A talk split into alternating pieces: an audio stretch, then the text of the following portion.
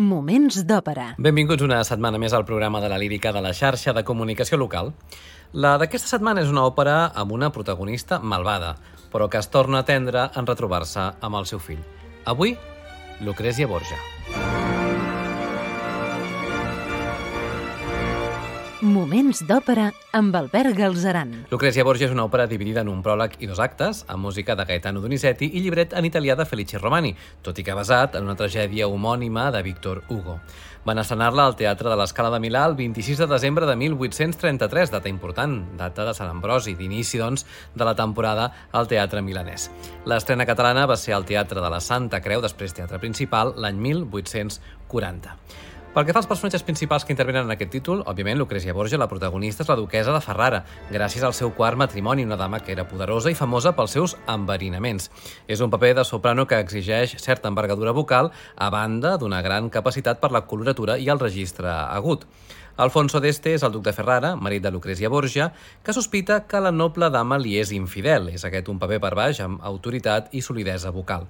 Gennaro és el fill natural de Lucrezia Borgia, tot i que ignora la identitat de la seva mare. És un paper realment compromès per tenor líric o líric lleuger amb una bona zona aguda, especialment si no somet la intervenció inicial de l'acte segon.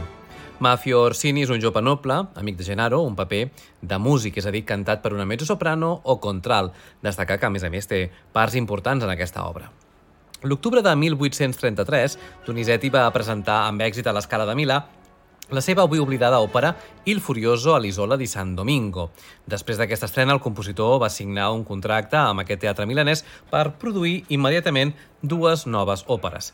Cal destacar que aleshores Donizetti tenia 36 anys d'edat i la seva producció operística arribava ja a la no gens menyspreable quantitat de 37 títols, i entre aquests ja figuraven obres tan conegudes com Anna Bolena, del 1830, o l'Elisir d'Amore, de 1832.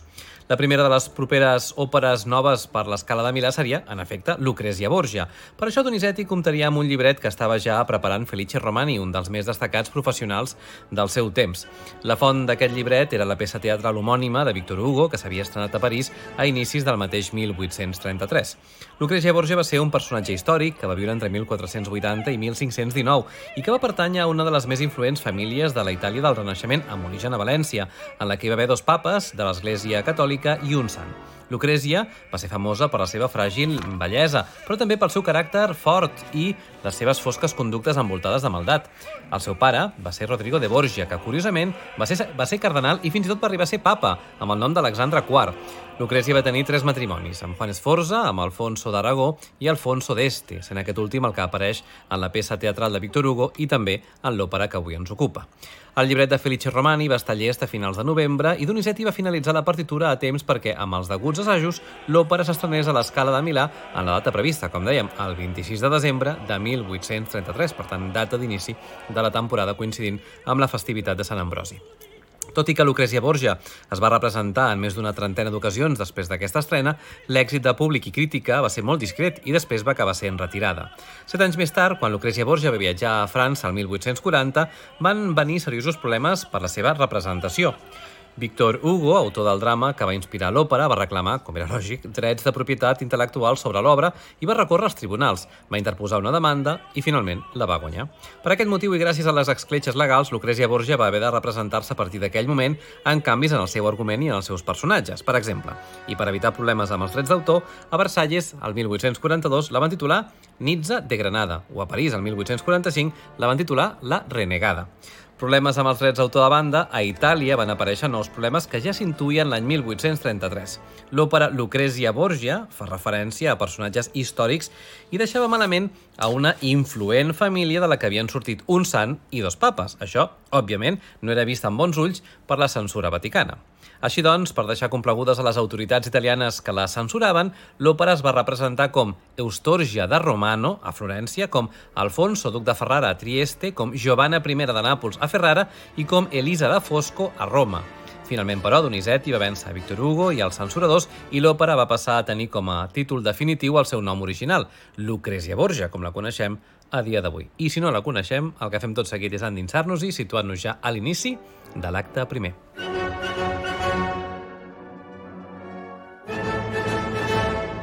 L'òpera Lucrezia Borgia està dividida en un pròleg i dos actes i l'acció es desenvolupa a les ciutats italianes de Ferrara i Venècia a principis del segle XVI.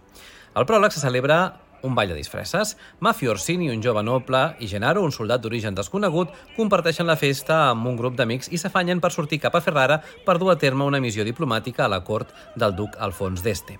Mafio Orsini explica una batalla en la que va estar amb Gennaro, però aquest, cansat de sentir una vegada més aquesta història i la relació de les maldats de Lucrezia Borgia, l'actual duquesa de Ferrara, doncs Gennaro s'estira per dormir a una butaca i així poder descansar.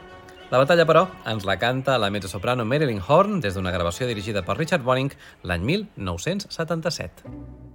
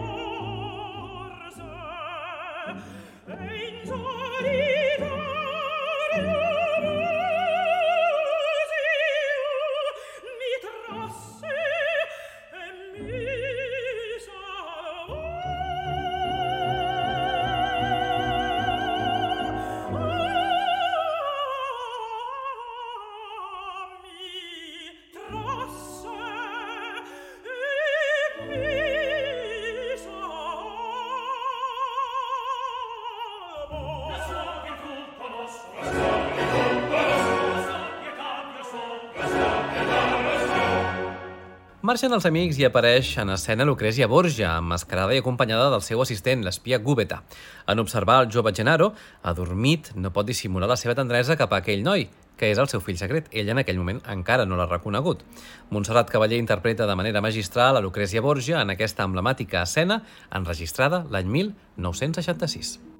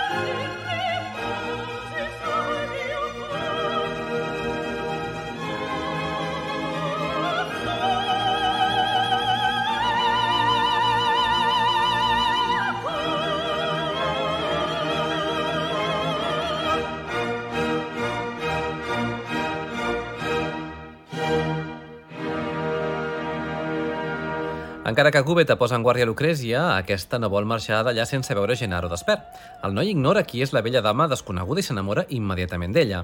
De fet, li explica la seva història. De pares desconeguts, la seva mare va deixar-li una carta com a única prova de la seva maternitat. Ella, en sentir-ho, lliga caps i entén que en efecte és el seu fill. Aleshores, mentre ell sent un amor creixent cap a ella, ella sent una tendresa de mare cap a Genaro. Ho canta el tenor Jaume Aragall al costat de la soprano Joan Sutherland.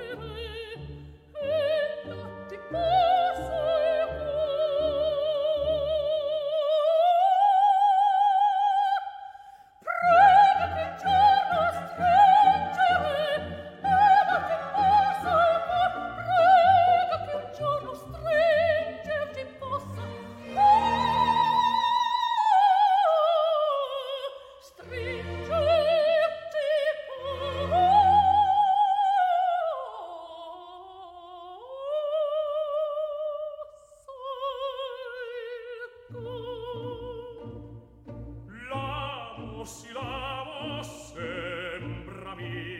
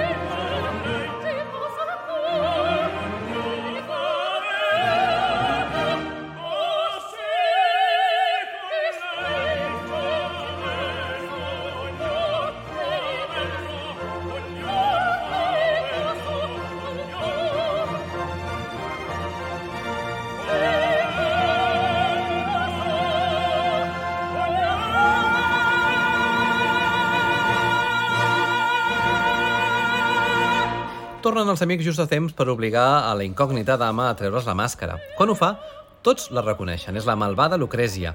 Comenten que no hi ha cap família que no hagi tingut a un membre de la seva família, algun familiar o conegut que hagi estat víctima de les seves intrigues i crueltats. Així, Lucrèsia és testimoni de com destrossen la seva reputació davant del seu propi fill, encara que aquest segueix ignorant que es tracta de la seva mare i, secretament, segueix enamorat d'ella. Escoltem, doncs, l'humiliació de Lucrèsia davant del seu fill. De totes les veus destaquen la de Montserrat Cavaller, de nou com a Lucrèsia, Alfredo Kraus és Genaro i Shirley Barrett com Mafio Orsini. Aquest és el final del pròleg.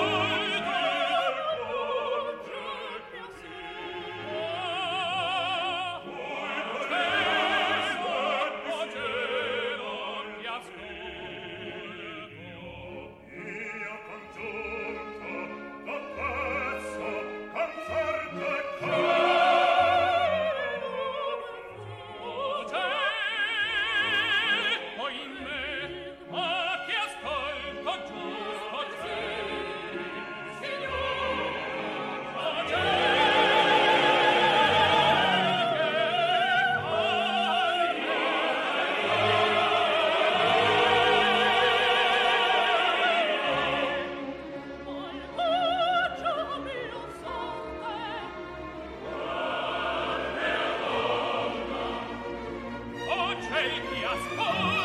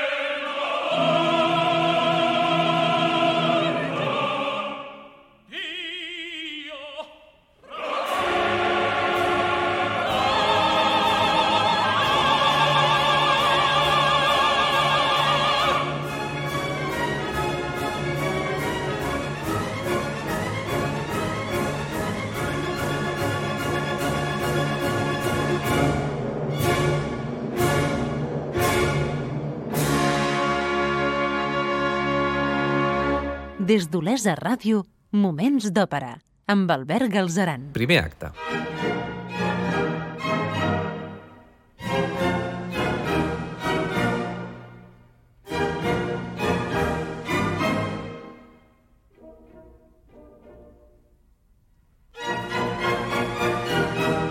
L'acte primer de l'òpera Lucrezia Borgia de Donizetti es desenvolupa a una plaça de Ferrara.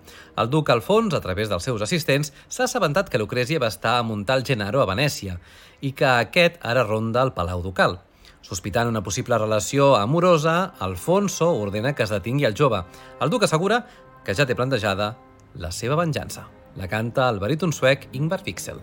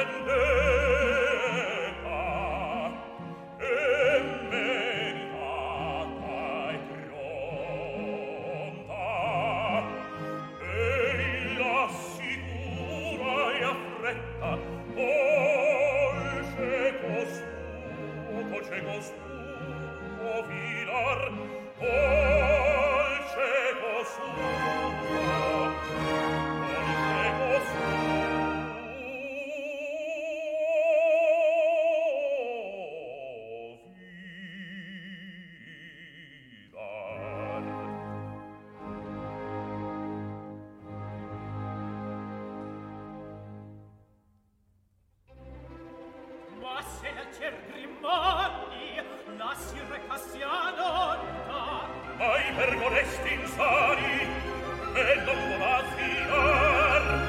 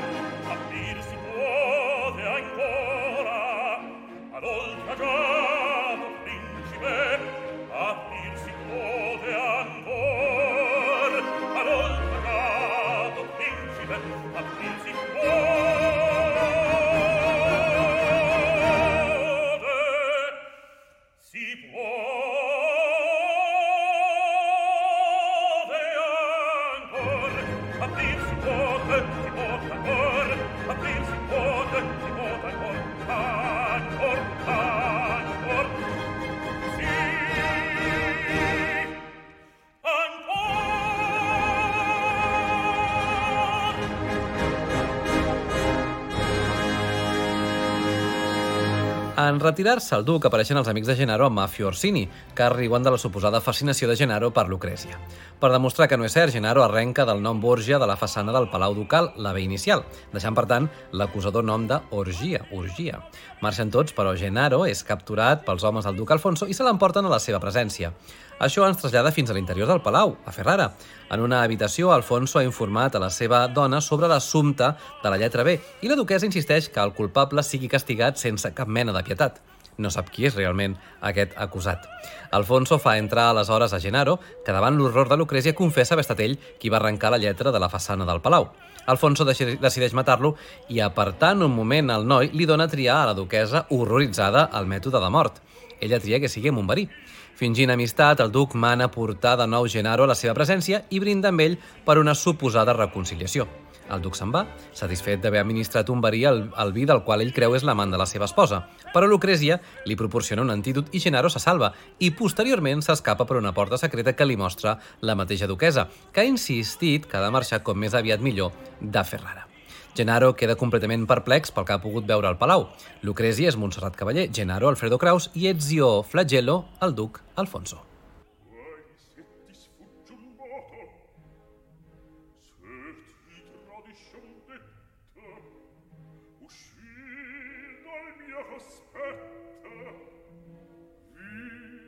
Christmas.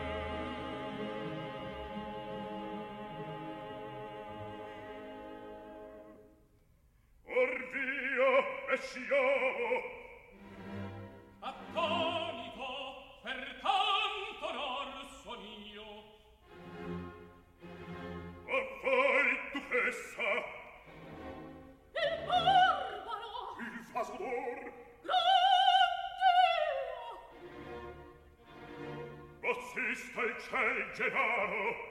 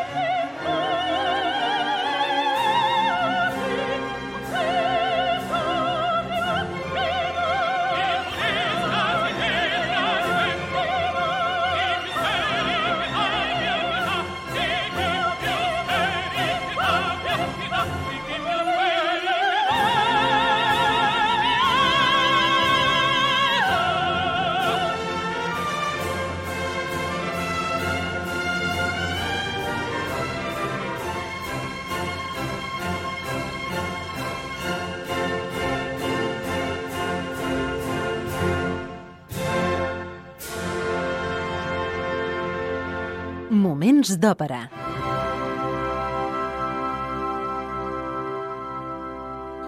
A l'inici del segon i darrer acte de l'òpera Lucrezia Borgia de Donizetti és de nit. Contra el pronòstic, Genaro segueix viu, tot i haver begut el verí.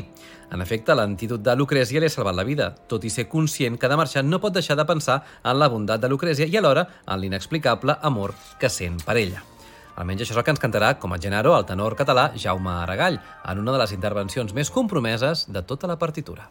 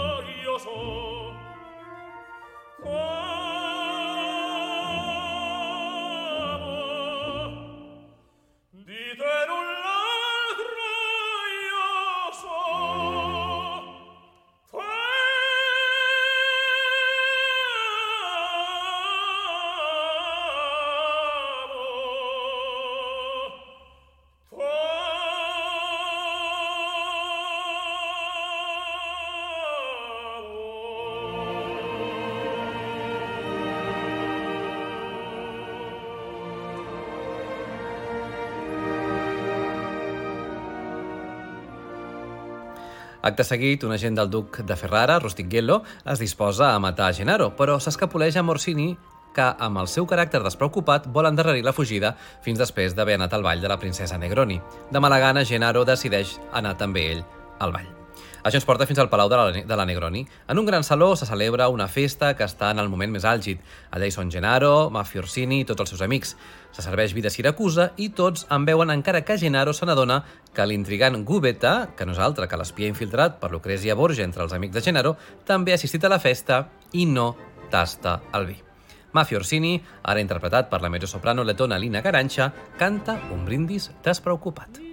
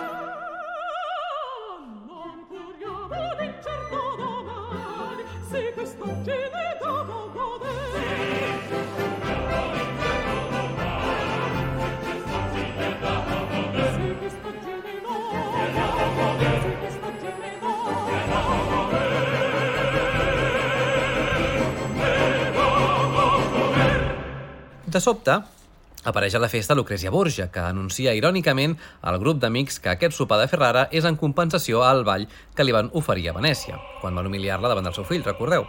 I afegeix que tots acabaran morint perquè el vi està enverinat i els taüts ja són de camí. Gennaro s'acosta a la Borgia i diu que també ell ha begut vi, per tant caldrà un taüt per ell perquè ha tastat el vi mortal. Lucrezia s'horroritza en veure que ha enverinat el seu propi fill i li ofereix un antídot, però Gennaro exigeix que n'hi hagi per tots els seus amics. Això no és possible, ja que només diu hi ha una dosi. Gennaro aleshores prefereix morir amb els seus amics. I en efecte, tots moren i quan arriba el duc Alfons per detenir a Gennaro, Lucrezia embogeix de dolor, pateix un atac i cau morta al moment que confessa al seu espòs que Gennaro no era el seu amant, sinó el seu fill secret i que ella mateixa l'ha assassinat. I aquest és el dramàtic final de l'òpera Lucrezia Borgia de Gaetano Donizetti. Us deixem amb la fantàstica veu de Montserrat Cavaller, però recordeu que podeu seguir tots aquests programes al web laxarxa.cat barra òpera i que ens podem trobar a arroba moments d'òpera a Facebook i Twitter. Gràcies per l'atenció i fins la propera. Moments d'òpera amb Albert Galzeran.